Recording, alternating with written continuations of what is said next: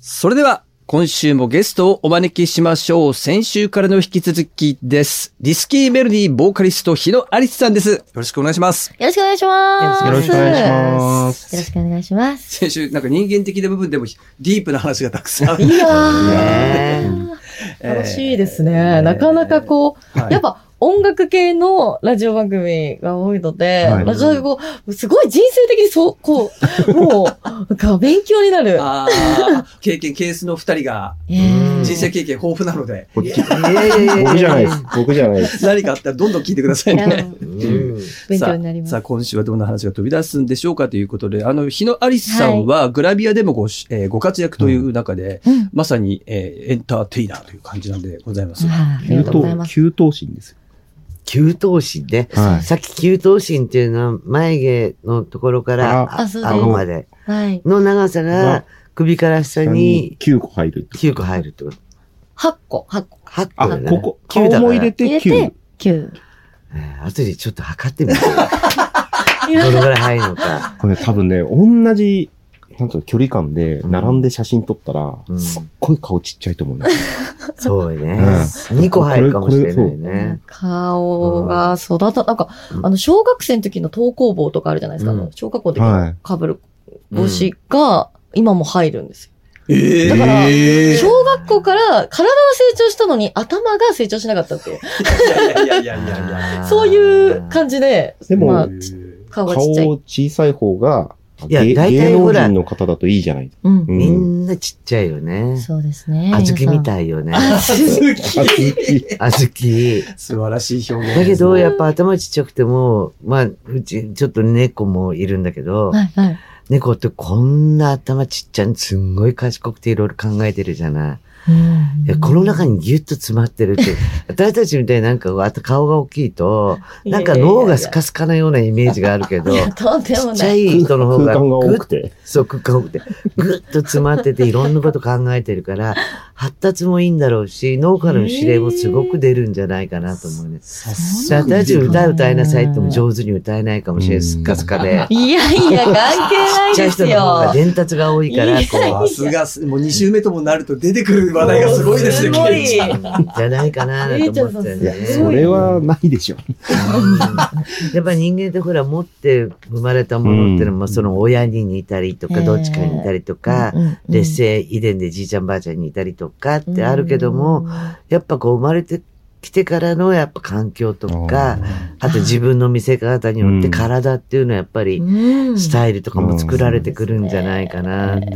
だからどんなにスタイルよく生まれたとしても、やっぱ子供の頃からお菓子が好きで、せんべいばっかり、ケーキばっかり食べてたら、脂ね肪がつく体質になっちゃったりとか、だか過らごし方。うん、多分うん自分に対してのなんかこう、うん私はこうなるんだとか、こうなりたいとかっていう自己意識が子供の頃からやっぱ強かったんじゃないだから、給湯師になれたのよ。小さい時からバンドうんを目指してたっていうか、いやーそれとも芸能界目指小しさいて時たはとかあるんですかそんなに考えてなかったんですけど、うんなんかまさか自分がその、それは憧れもありましたし、こう、それこそミュージカル見に行くのとか、舞台見に行くの好きだったんで、うんなんか、好きっていうのはあったんですけど、うん歌も好きだったんですけど、まさか自分きが。っかけは、芸能界に入るきっかけっていうんですかえっと、十、そうですね、10代のその、高校生の時に、い。なんか、まあ、普通にこう、医療の方に進もうかなって思って勉強してたんですね。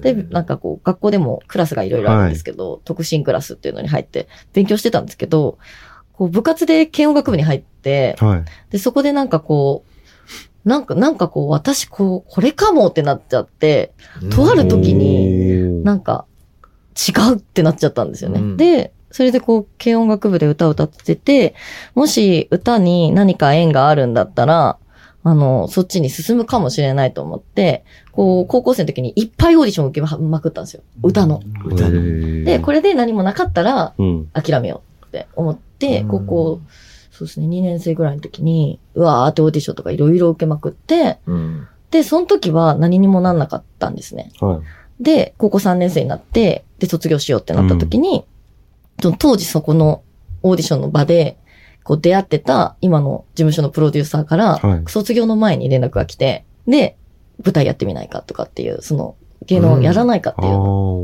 を、2年越しにだから、あの、連絡が来て、待っててくれたみたいです、その私が卒業するのを。ええ